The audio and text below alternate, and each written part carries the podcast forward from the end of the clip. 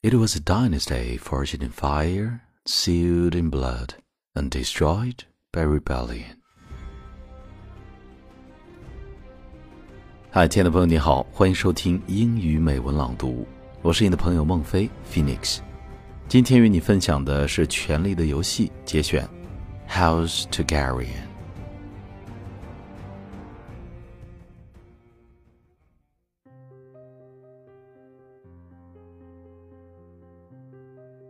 House Targaryen.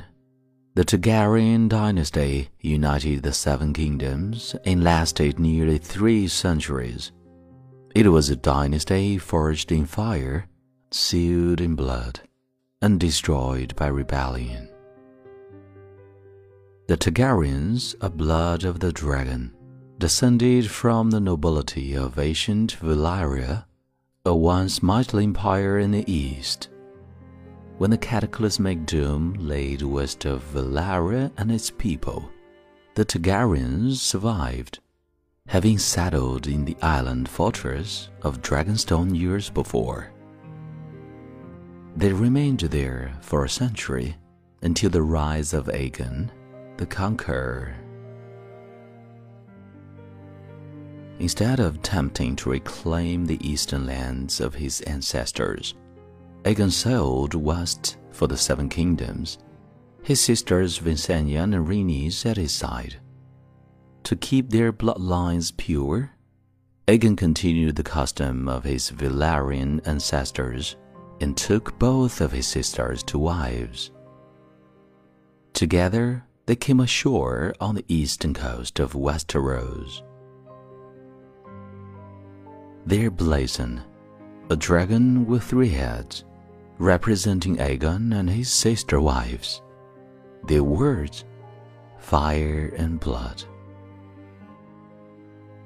While their host was small when compared to the armies of the Seven Kingdoms, Aegon and his sisters had a secret weapon, the last of the dragons. He conquered every kingdom, save Dorne, which eventually bowed to Targaryen rule a century later. He had the swords of his enemies melted down by the fiery breath of his dragon, Balerion the Black Dread, and forged into the Iron Throne. The capital city of King's Landing was built on the eastern coast, where Aegon and his sisters first came ashore.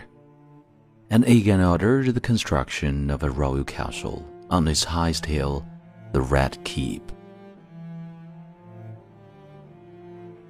For 300 years, the Targaryen dynasty stood strong in the face of rebellion, civil war, and plague. But the line of dragon kings was broken when my father, Aerys Targaryen, the second of his name, was overthrown in rebellion. My father was betrayed and slaughtered by Sir Jaime Lannister, a member of his own Kingsguard.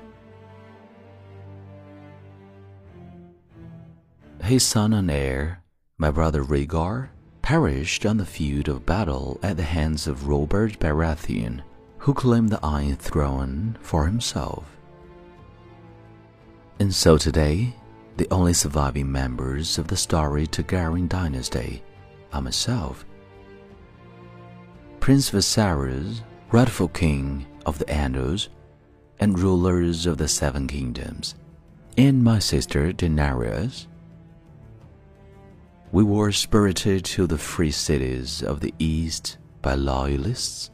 Here, we have lived in exile ever since, dreaming of the day when we will cross the narrow sea and take back our father's throne.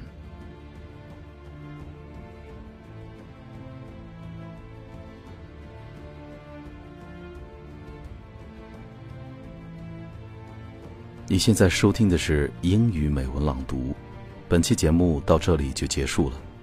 如果节目带给了你片刻宁静与温暖，欢迎你分享给更多的朋友，让我们一起发现英语的别样魅力。同时，也欢迎你在微信订阅号搜索“英语美文朗读”，来收听更多暖声英语节目。我是你的朋友孟非 Phoenix，Thank you for listening and see you next time.